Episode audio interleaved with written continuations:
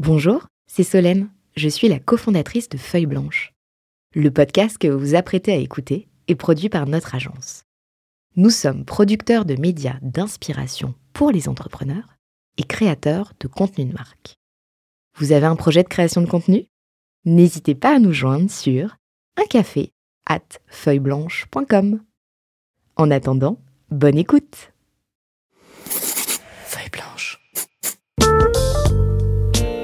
40 nuances de Next. Le Next 40 comme vous ne l'avez jamais entendu, animé par Olivier Mathieu et Thomas Benzazon. On repart euh, pour une danse avec euh, Romain Moulin dans son euh, 40 nuances de Next. Euh, je le rappelle, Romain, pour ceux qui prendraient l'ordre de nos épisodes dans le désordre, euh, tu es euh, le cofondateur d'Exotech, une société qui repense l'entrepôt, celui du futur, mais en fait ça fait un petit moment que, que vous le pensez et que vous le développez. La première licorne industrielle française, désolé je me répète pour ceux qui, qui ont suivi tout, toute la première partie qui était consacrée à, ton aventure.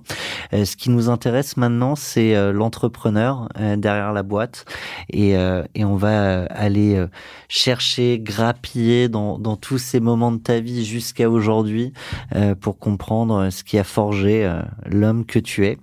Et pour ça, je te propose de démarrer. Allez, relaxez-vous. Et maintenant, on parle de vous Démarrer par toi, euh, toi euh, l'enfant, on, on se plonge euh, il y a quelques décennies. euh, du coup, tu l'as dit tout à l'heure, euh, j'ai j'ai quelques légers cheveux blancs. Tu n'es pas si vieux que ça en réalité, mais effectivement, tu es né avant Internet, donc ce qui permet de, de situer l'homme. Euh, quel gamin tu étais? Euh, je pense que j'étais. Il paraît que j'étais sage et que je dessinais dans mon coin. Euh, un peu plus turbulent à l'adolescence, mais ça s'est calmé suite à une aventure que je ne raconterai pas. Euh, mais euh, Allonge-toi encore, voilà, allonge-toi encore parce qu'à la fin, tu vas tout nous livrer. Euh, j'adorais la robotique, euh, j'adorais les usines. Euh, mon papa avait une usine euh, dans la vallée de la Brelle, ça fait rire beaucoup les gens, ce nom, euh, qui faisait des moules pour la, les verreries. Et donc euh, j'ai été élevé dans l'odeur de la graisse, euh, dans le ronronnement des machines la nuit qui faisaient des grosses passes de 3 mm et qui un énorme tourteau dans l'aluminium, euh, qui est vraiment un milieu que j'adore. Euh, et, et voilà, manipuler Quand, la quand, matière. quand tu dis la nuit, c'est que tu dormais sur place? Ouais, la maison était collée à l'usine. donc la nuit, on entendait les machines tourner. Euh, donc j'ai vraiment été bercé là-dedans et euh, mon père était ingénieur et il voulait faire de moi un ingénieur et je dois dire que de ce point de vue euh, j'ai aucun traumatisme puisque je fais exactement ce qu'on m'a demandé. Je dis à tous les gens ne faites pas ce que vos parents vous demandent, faites ce qui vous plaît mais en l'occurrence il avait Et réussi à faire de moi ce Ouais. avait réussi à faire de moi quelqu'un qui fait que du coup ce que je voulais faire consistait à ce qu'il voulait. Mais donc j'adorais les robots euh, dès que j'étais euh, dès que j'étais petit Euh, et donc finalement voilà le, mode mathématique puis prépa puis école d'ingénieur correspondait complètement. Il n'y a pas eu de tension de ce point de vue. Bah, disons que ça aide peut-être d'avoir quelqu'un qui est passé par là pour savoir quelles études faire, euh, quelle matière euh, travailler si t'as l'appétence. euh, Ce qui évidemment est, est pas donné à tout le monde. On, on part pas tous avec les mêmes. euh, les mêmes Et on le chances. voit en arrivant, on le voit en arrivant en école d'ingénieur. C'est qui euh, les gens en école d'ingénieur? Leurs parents, ils sont ingénieurs ou ils sont profs? Et, et là, on se dit, ok, il y a quand même une sélection. Et même si c'est pas une sélection, c'est pas le gouvernement qui l'a choisi, mais par son environnement familial, juste connaître les voies et être poussé dans les voies, c'est hyper puissant. Et bah ouais, ça fait un petit peu des castes d'ingénieurs, de profs ou de médecins. On, on, on dit que il y a peu de femmes hein, dans, dans l'industrie, peu de femmes ingénieurs, euh, qu'il faudra aller les chercher euh, plus tôt euh, dans leur scolarité, à des époques où euh, souvent même en termes de résultats et, et de notes, et, et ben elles ont rien à, enfin elles ont pas à rougir par rapport aux garçons. Toi, à quel moment t'as as constaté déjà à l'époque ce, ce, ce décrochage? Déjà en terminale, ça se voyait quand on regardait les orientations. Mais même, je veux dire, l'amour de la technique, euh, je l'ai, vu euh, chez très peu de femmes et je l'ai vu euh, chez plus d'hommes. Donc, alors, je repars du tout. Je repars du, du haut. En école d'ingénieur, c'était 10% de filles. Les CV qu'on reçoit chez Exotech sur un peu technique, c'est 10% de filles. Et, et, en terminale, c'était déjà que 10% de filles qui étaient intéressées par la technique. Et c'est une vraie tristesse. Et bon, maintenant j'ai des enfants de 3 et 5 ans et je confirme que ça part en fait des 2 ans. Quoi. Euh, faut, faut pas offrir C'est quoi? C'est deux gars ou euh, un gars une fille? Non, un gars une fille. Et donc, euh, j'ai tendance à mettre des pantalons à la fille, mais elle aime bien euh, des princesses, des robes. mais au-delà de ça, parce que euh, moi j'ai deux filles aussi, et, et je voyais quand quand quand tu veux faire des, des cadeaux, tous tous ces sujets où tu apprends la chimie, où tu apprends la, ouais, elles sont un peu petites, donc je suis pas. mais mais je regardais quand même et euh, et t'as as quasiment que des petits garçons sur les, les couvertures de de, de ces jouets.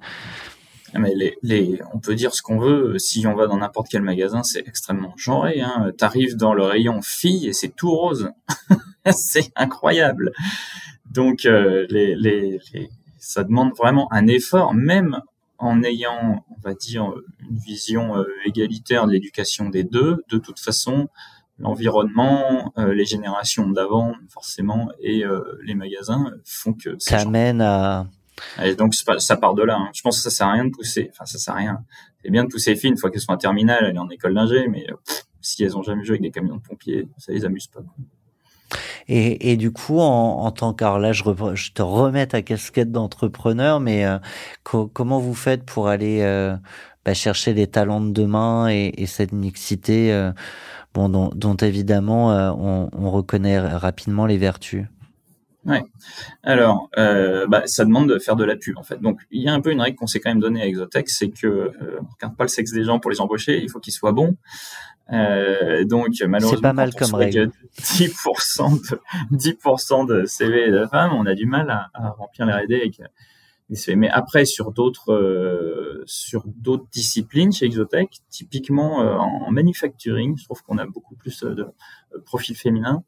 Donc là, on va on va y on va les pousser et, et donc ça implique de faire de la pub dès les écoles et, plus tôt pour arriver à montrer que, que les femmes sont très bien dans les filières techniques.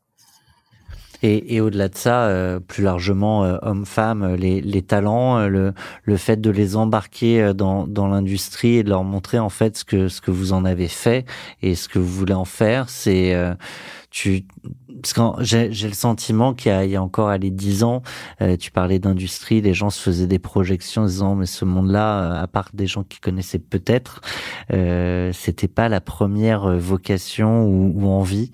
Euh, et j'ai encore une fois le sentiment que ça bouge.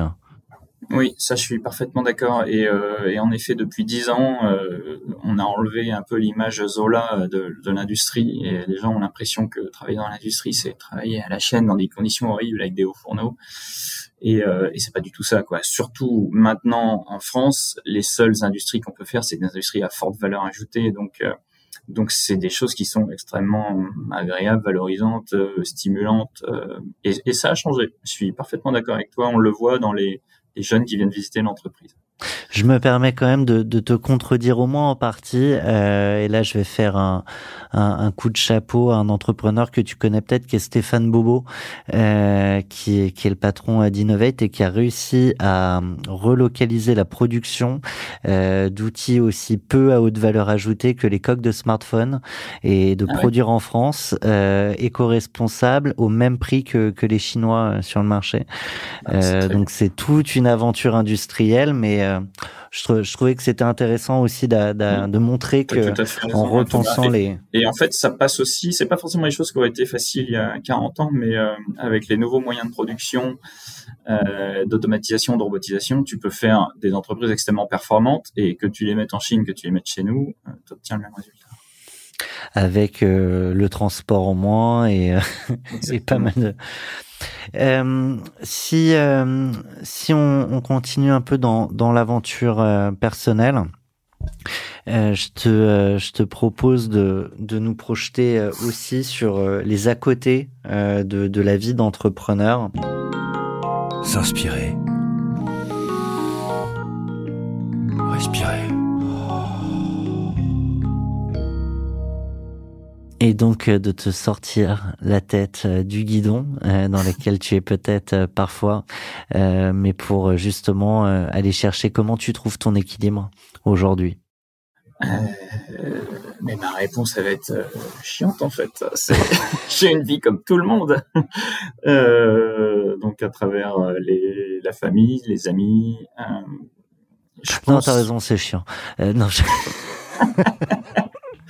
si, si, on, si, on, pose cette question-là, elle, a double titre, c'est que peut-être moins au bout d'un certain temps d'activité, euh, de, mais, mais quand même, on a beaucoup d'entrepreneurs, surtout au début, qui, qui te disent ne, ne pas prendre de vacances, euh, bosser soirée, week-end, euh, mettre de côté la vie amicale, euh, bref, la vie sociale.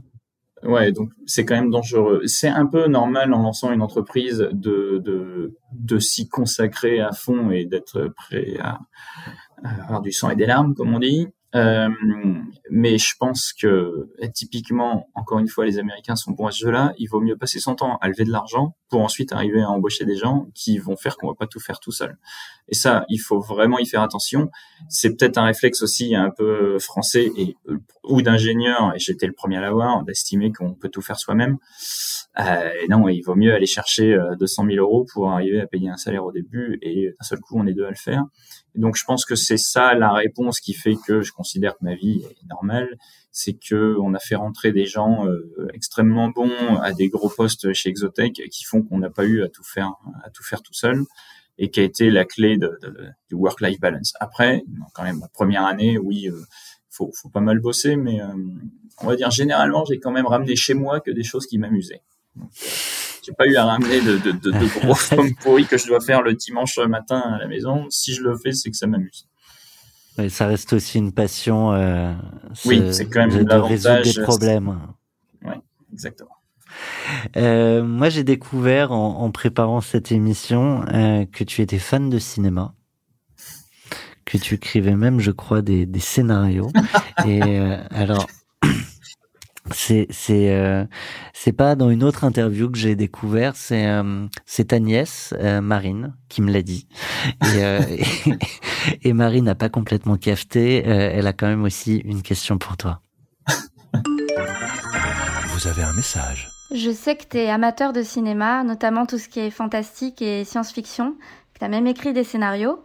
Et je me demandais si tu avais un film à rapprocher de ton parcours ou de l'aventure exothèque présente ou, ou à venir ça serait quoi Voilà, faut que je réfléchisse. Tu pourras couper le blanc là, faut que je réfléchisse. Je peux couper le blanc.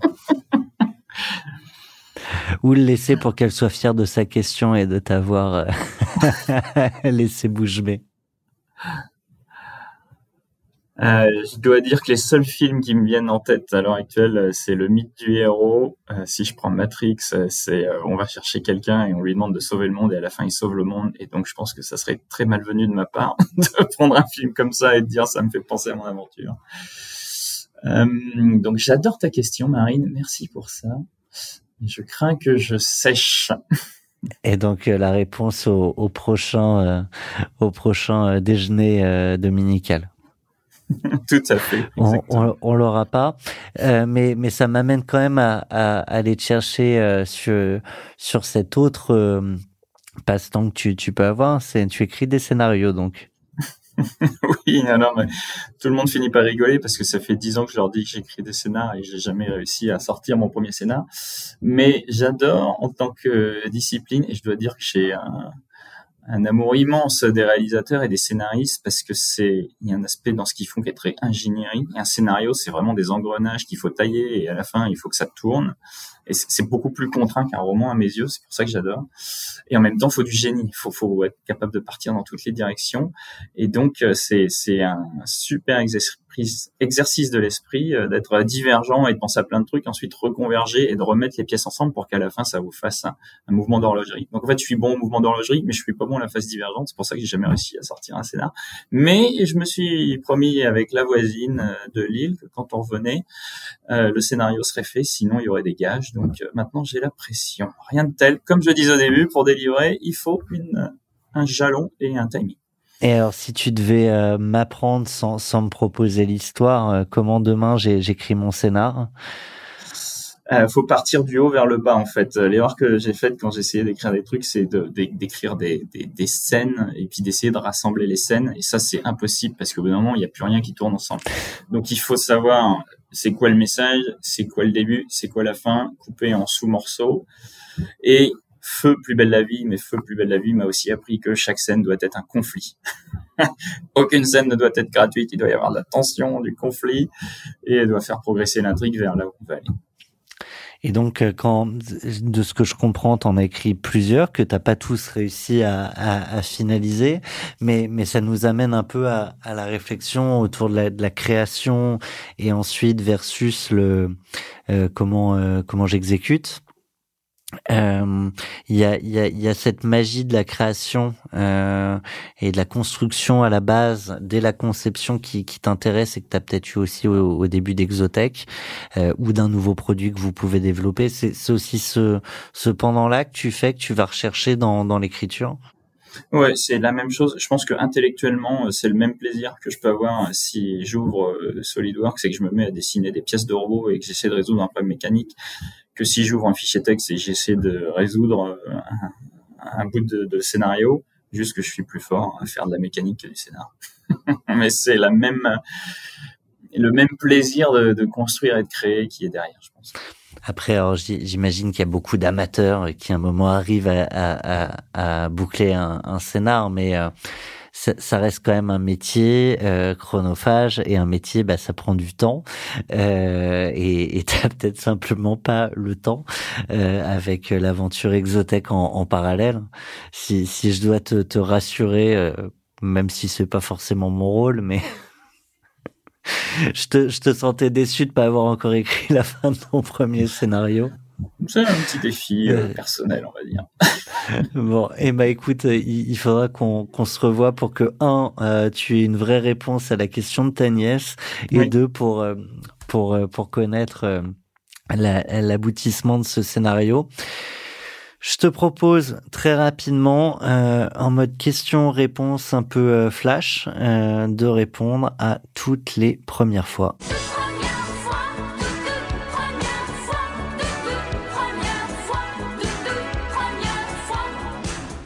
Le thème de ton premier scénario? C'était, ah, c'est intéressant. C'est une femme, quoi qu'elle dise aux hommes, ils le feront toujours.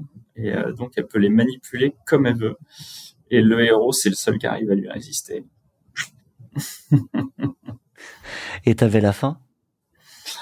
Euh, Le héros se sacrifie à la fin pour arriver à la sauver. Et elle, elle, euh, elle se remet à accepter les hommes parce qu'elle avait quand même une énorme haine des hommes. premier apprentissage professionnel je pense qu'on peut dire que c'est euh, le...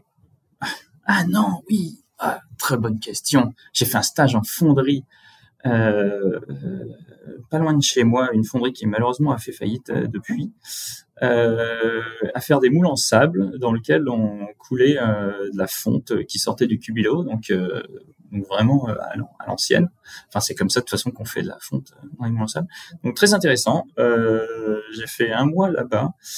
Euh, et, euh, et on va dire j'avais un contact avec le monde ouvrier que à travers euh, l'usine de mon père qui en fait était faussée quoi. J'étais j'étais le fils du patron. Euh, tandis que là du coup ça m'a permis vraiment d'être au milieu des ouvriers de les voir attendre à la pointeuse le soir avant de se barrer et de me dire ah oui c'est ça de pas trop aimer son boulot quoi. Donc c'était c'était très bien. C'est très bien que l'école nous pousse à faire ça en premier. Ouais. Et ça, ça va interroger ensuite, j'imagine, la culture de ta boîte et euh, et puis comment tu projettes aussi euh, bah, le quotidien dans les entrepôts euh, pour pour des entreprises qui sont pas équipées, entre autres de vos solutions, mais pas que. Oui, tout à fait. Je pense que c'est c'est bien de pas être dans le cloud. Premier apprentissage entrepreneurial et, et, pas forcément la première aventure, mais, mais un vrai apprentissage de, de ce que c'est que cette vie d'entrepreneur je pense vraiment qu'avant de dire avec Renault, c'était fin 2014, euh, on y, enfin, on y va. En tout cas, de commencer à se poser la question. Finalement, je sais même pas. Au fond de moi, il y avait inscrit qui avait envie de faire quelque chose. J'avais sûrement envie de faire comme papa, mais mais ça s'est pas vraiment concrétisé jusqu'au moment où on a commencé à parler avec Renaud et que j'ai vu des flammes dans ses yeux. Je me suis dit, ce mec-là, il, il a aussi envie de monter quelque chose. Et ça a été que début 2015 où là, on a commencé à parler avec des gens, rencontrer des gens, euh, lire un paquet de trucs. Euh, avant, je savais pas ce que c'était qu'une startup, clairement. Premier renoncement. ça, ça remonte euh, beaucoup plus loin. Je pense que se séparer de sa première petite amie, c'est un renoncement. C'est accepter que ça le fera pas et, et qu'il faut euh, et qu'il faut l'accepter. Je pense que voilà, ça c'est pareil, c'est renoncer. C'était ça. Le, le renoncement, c'est aussi euh, le le fait de, de comprendre qu'il faut parfois accepter qu'on ne maîtrise pas tout.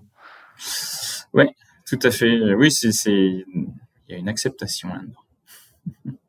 Euh, première connerie entrepreneuriale. euh, ça, fait, ça va vraiment faire prétentieux si j'arrive pas à trouver une connerie entrepreneuriale. Ah ouais. Mais euh, je suis plutôt ouais. résilient. Mais d'ailleurs, on titrera peut-être comme ça euh, l'entrepreneur prétentieux d'Exotech. J'ai la réputation d'être plutôt résilient. J'oublie euh, mes traumatismes assez rapidement. Donc, euh, euh, premier cross pour l'entrepreneuriat. Ça, c'est un apprentissage. Euh, encore une fois, j'en garde une pour la claque, mais Ouais. je considère pas que c'était une bourde en fait. Euh, Donc, je te le raconterai tout à l'heure. Tu vas pas me le raconter tout à l'heure. tu vas me le raconter maintenant. Waouh Après tant de suspense et, et l'avoir tant suggéré, c'est le moment de la claque de Romain Moulin. La claque, euh, c'est une longue claque. Hein. C'est comme euh, quand tu fais la main morte, là, et que ça te, ça, ça, ça fait vraiment mal. Euh, tout à l'heure, j'ai passé, euh, je m'en suis gardé sous le coude, j'ai passé vite. On a levé euh, 300 000 euros auprès de Friends and Family au tout début de la boîte. Euh, et donc, quand on est à ce moment-là, c'est vraiment intéressant. Et je pense que c'est un truc que les gens oublient. Qu'est-ce que c'est une entreprise qui vit? C'est une entreprise avec de l'argent sur son compte. Qu'est-ce que c'est qu'une entreprise morte? C'est une entreprise qui atteint zéro. Et ça paraîtra euh, obvious à, un boucher ou à n'importe qui, qui a une entreprise plus petite, mais on l'oublie sur les grandes entreprises. Et donc, quand on fait ça, quand on a 300 000 euros qui arrivent sur le compte, alors c'est la joie pendant un moment, et ensuite on voit que ça commence à descendre comme un petit sablier. Et on sait que quand ça sera zéro, ça sera la définition de la mort. Ce qui, fait que les startups sont très bonnes à innover. On peut pas faire mieux que la mort comme, comme motivation. Euh, et donc, quand on a commencé Exotech, on avait deux idées euh, de robots en tête. Le Skypod que tu connais et un autre robot qu'on avait appelé l'Exo à l'époque, qui bougeait en deux dimensions euh, par terre. Qui est en fait ce premier proto qu'on avait fait. Que vous avez présenté aux invests. Ouais. Euh, au début, on a fait quelques rencontres, on est allé voir les gens, et finalement, on s'est dit c'est l'exo qu'il faut pousser. C'était pas facile, hein. vraiment les deux euh, se tenaient, mais on a eu un peu peur du Skypod parce que c'était un truc avec euh, 3 millions de R&D avant d'y arriver. Euh, donc on s'est dit euh, on fait l'exo, sachant encore une fois, on bossait en mode risk retirement, on disait euh, bon, on rebasculera sur l'autre si nécessaire. Mais sauf que le temps avance, ton compte descend et tu es en train de pousser ton exo et tu n'y arrives pas. Et tu te dis, est-ce qu'on s'est pas juste vautré? Est-ce que ça va marcher ou pas? Et- Vous y arrivez pas parce que c'est plus difficile que, que l'autre, plus difficile Bah alors. que prévu tout simplement.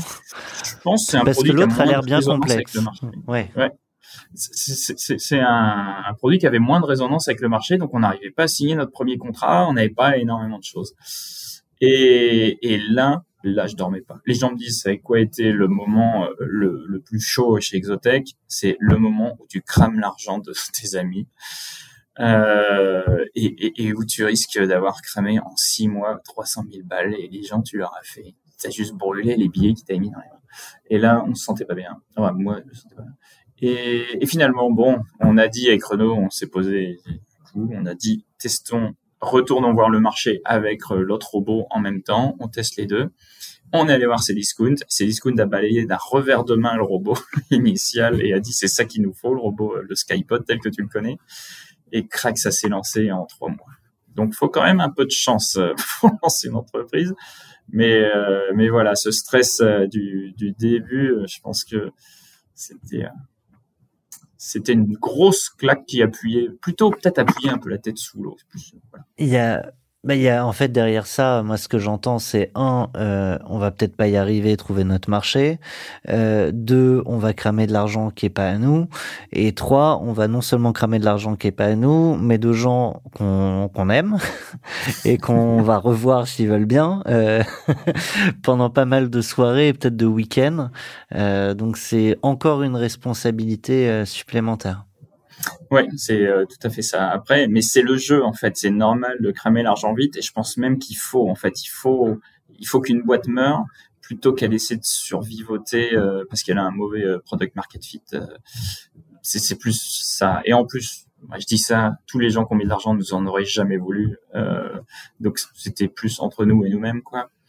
mais mais oui, une startup au début, c'est c'est des bonnes chances de défaillance euh, et ça crame de l'argent. Mais il y a une question de fierté aussi derrière. Ouais.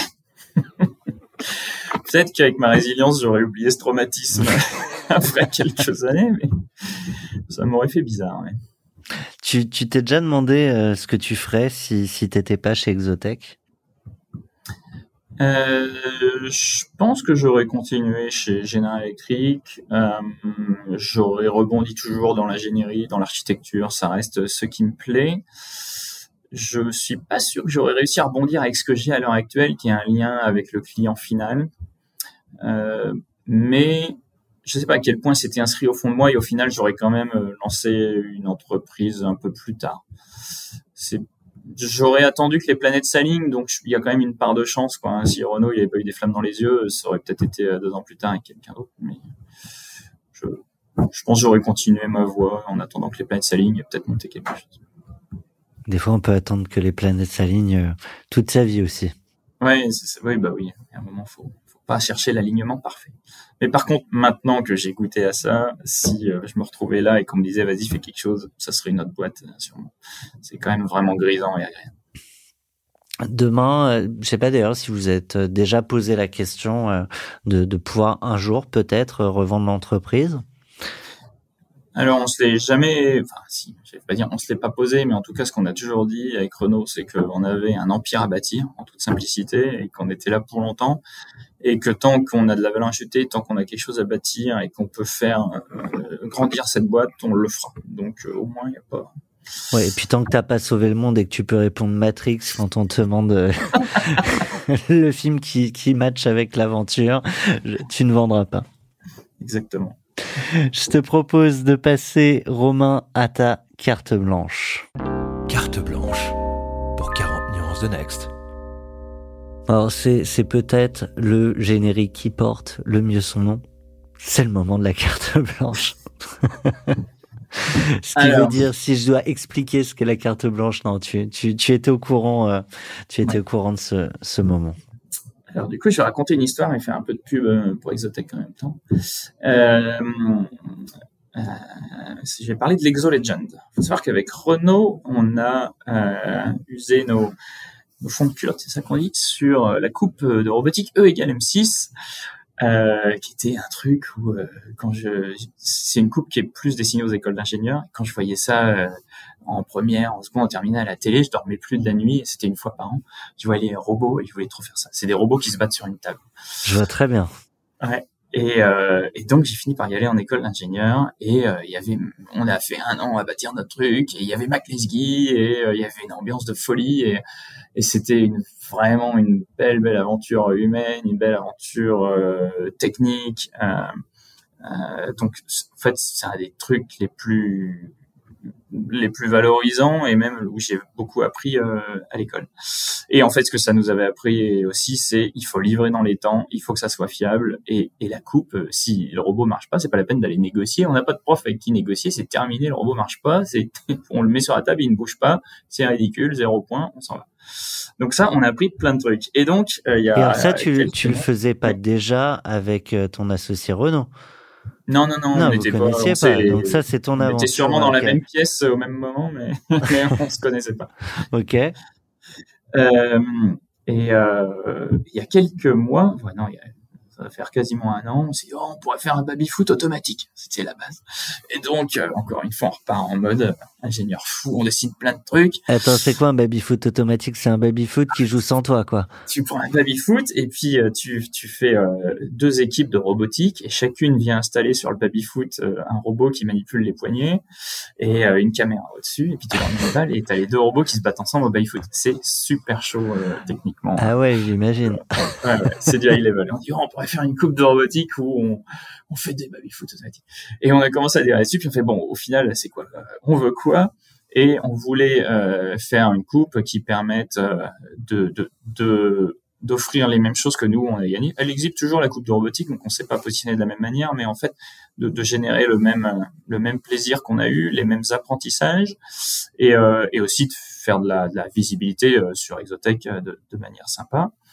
Et euh, donc on a respiré un grand coup et on s'est dit c'est quoi, qu'est-ce qu'on veut comme problème au final qui en fait c'est la clé. Quoi. Faut pas réfléchir en termes de solution, faut réfléchir en termes de, de, de besoins et de problèmes, mais trouver la bonne solution. Euh, et du coup, on est tombé sur complètement autre chose après euh, d'innombrables technical design review. Euh, et tu peux aller voir sur le site de www.exolegend.com. C'est des robots euh, qui ont un petit ballon et euh, qui se baladent dans une sorte de labyrinthe qui est projeté et, euh, et ils peuvent ramasser des pièces et se crever euh, le ballon l'un l'autre. Et ça sera une coupe qui va avoir lieu sur sur trois jours. donc pas pas comme la grande coupe de robotique où il y a beaucoup de mécanique. Là, c'est on arrive, on a des pièces on vous donne le robot à monter en kit. Donc on voulait quand même que les gens euh, montent, montent leur robot, ils montent la carte. Euh, c'est des composants standards, donc normalement il n'y a pas de question de fiabilité. Mm. Pour ensuite donc c'est surtout la, la, réflexion software qu'il faut arriver à. Il y a beaucoup de, de code derrière et, euh, et c'est assez sympa. Et on a enlevé euh, des trucs qui étaient vraiment durs à la coupe, qui est la localisation du robot. Donc en fait c'est nous qui regardons où sont les robots et on envoie au robot là où ils sont sur la table. Donc un certain nombre de choses qui peuvent mettre des années avant d'être euh, fiables, on les a zappées pour vraiment que les gens puissent se concentrer sur les trucs euh, un peu complexes. donc on peut crever les ballons, comme un Mario Kart dans la partie battle. Trop bien. Si tu crèves, euh, si tu crèves le ballon de l'autre, il peut plus bouger. Donc euh, tu peux soit euh, te concentrer sur ramasser tes pièces et faire un maximum de points, soit tu te concentres sur aller péter l'autre, plus tu t'embêtes et après tu ramasses tes pièces. Donc il y a pas mal de choses possibles. Et, et, ce qui m'a vraiment, ce qui a été génial aussi, c'est qu'on a mis, bah, il y a deux personnes qui sont penchées sur le sujet. Et en fait, ils ont fait une mini startup dans Exotech. on leur a donné les pouvoirs pour bâtir le truc, pour choisir les règles, pour dire à quoi ça allait ressembler et c'est d'une efficacité redoutable quand vous avez deux personnes sur un sujet. C'est incroyable ce qu'ils ont livré euh, euh en un an. Donc il y a vraiment une vraie fierté euh, d'avoir cette ce génie derrière les solutions qu'ils ont trouvées, cette efficacité. Donc ça fait ça fait vraiment plaisir à voir. Donc j'espère que ça va être sympa. C'est l'année prochaine. Euh, N'hésitez pas à vous inscrire. Et, et, donc l'ambition, c'est d'aller à la rencontre du grand public, d'aller chercher euh, les talents ailleurs? Ouais, c'est pour euh, aller vers le grand public. Donc l'Exo Legend est ouvert à tout le monde. Et, euh, et pour nous, l'objectif, c'est d'avoir de la visibilité dans les talents, mais de manière très large. En fait, donc bien sûr, on va le pousser dans les écoles, euh, les écoles d'ingénieurs, mais on va le pousser vraiment sur les réseaux sociaux pour que n'importe qui puisse s'inscrire. Et derrière, les équipes d'Exotech aussi, elles vont être là en renfort, elles vont euh, coacher euh, les, les gens. donc, je pense que ça peut faire une vraie belle aventure humaine et technique on compte là-dessus. C'est quand? Redonne-nous. Euh... Euh, on, t'entend taper euh, sur ton clavier. Si tu réponds à tes mails. non, non. Je peux 31 te mars de libérer dans 10 minutes. Justement. J'étais justement en train de regarder les dates. Du 31 mars au 2 avril au Between Village à Lille. Mon cher euh, Romain, euh, tu le sais ou tu l'as peut-être remarqué, on parlait de 10% euh, de femmes dans, dans les domaines techniques, ingénierie, dans aussi les CV que vous recevez chez chez Exotech. Et ben, c'est pas beaucoup plus important quand on parle d'une ex 40. peu peu encore de femmes entrepreneurs, déjà moins de femmes entrepreneurs en général, moins de femmes entrepreneurs encore dans la tech et du coup, euh, pour le moment, en tout cas, un peu moins de femmes, enfin beaucoup moins de femmes au Next 40. Donc avec Olivier et Solène, notre associé, on a voulu féminiser ce palmarès à notre manière en proposant à chacun des entrepreneurs de choisir une femme entrepreneur qu'ils admirent et, euh, pour ça, bah, je te propose de passer euh, à ton choix Sista.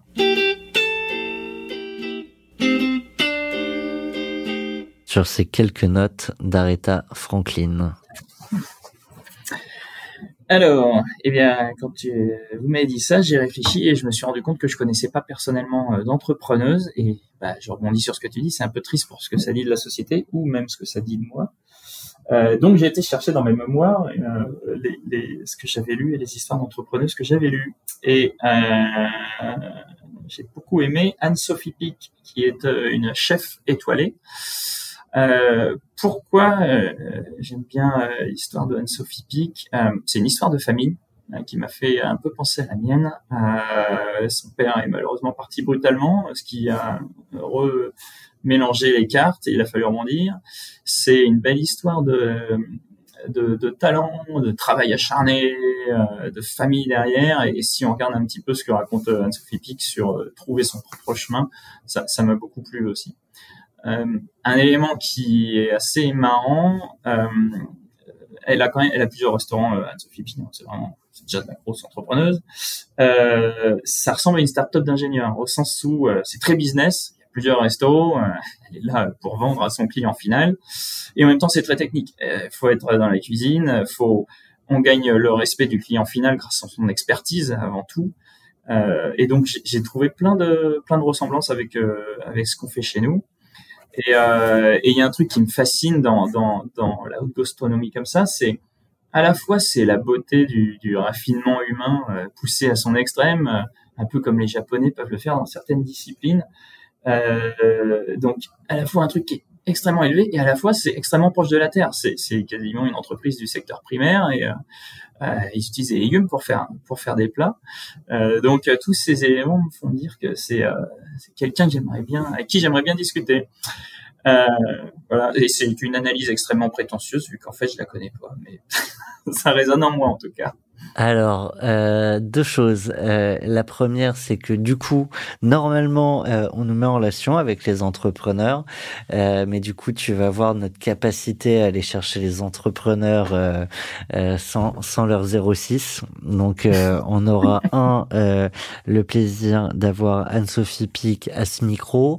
deux, bah, peut-être que si tu es à Paris à ce moment-là, je sais pas si tu fais quelques allers-retours d'Atlanta, mais je présume que ça t'arrive. Euh, ben on te proposera de venir comme ça, tu pourras euh, venir échanger avec elle. Et si jamais euh, ça ne fitait pas, euh, je te propose de lui poser une question maintenant au micro que ah. Solène, notre associée, lui posera en ton nom. D'ailleurs, elle va même pas lui poser, elle va lui passer l'extrait de ta question. Je te, te voyant hésiter, n'ayant pas prévu la question, comme tu le vois, je brode un petit peu pour te laisser le temps de, de, de réfléchir. Mais euh, en tout cas, je te le dis déjà, euh, super choix, euh, super choix d'entrepreneur. il y a beaucoup de parallèles et avec le monde de l'ingénierie et avec le monde de l'entrepreneuriat. Sache la cuisine. Enfin, il y a ça, ça va être une belle, un bel échange. Eh bien, dans ce cas-là, je vais poser une question qui fera peut-être, enfin, qui fait écho à des questions que je me pose des fois. Bonjour Anne-Sophie. Euh, sur le fait d'avoir un aspect dans ton travail à la fois business et à la fois technique. Est-ce que tu peux me dire à quel point, quand tu vas dans les cuisines, il faut que tu montres que tu maîtrises la technique pour avoir le respect des gens qui sont ici? Est-ce que c'est pour toi une manière de gagner le respect euh, ou est-ce que c'est pas la question qui se pose? En tout cas, comment ça se passe quand toi-même tu vas en cuisine et euh, la manière dont sont bâties les relations avec les gens de la cuisine? Un sujet très posture. Ouais. Ouais. Et euh, bah, du coup, cette question, je te la pose indirectement, euh, ce qui nous reste deux minutes, mais c'est du coup, je comprends que c'est une question que toi, tu t'es posée. Oui, tout à fait. Renaud et moi, on est euh, ingénieurs, donc on est, on est des gros techos, comme on dit. Euh, et je pense que, alors c'est encore plus fort pour Renaud, qui est, qui est, vraiment très très fort. il y a une partie des respects des, des, que les gens ont pour nous Exotech qui vient du business parce que on a une vision, mais qui vient aussi de notre technicité et notre capacité à aller parler avec eux de choses, d'être capable de mettre les mains dans le cambouis. Et, et je pense que c'est important quand même. On peut pas être bon en tout, mais comprendre ce que les gens font, je pense c'est important pour pouvoir discuter avec eux. Et ben moi, ce que je vois, c'est que c'est un plaisir de discuter euh, avec toi, euh, de, de, découvrir cette première licorne industrielle à travers euh, les yeux d'un de ces deux fondateurs. Donc Romain, tu es le bienvenu au studio ici à Paris à l'occasion d'un de tes passages. On aura le plaisir de se serrer la main en plus que de se sourire à travers la voix. Merci beaucoup Thomas, c'était très sympa. Merci. 40 nuances de Next. Le Next 40, comme vous ne l'avez jamais entendu, animé par Olivier Mathieu et Thomas Benzazon.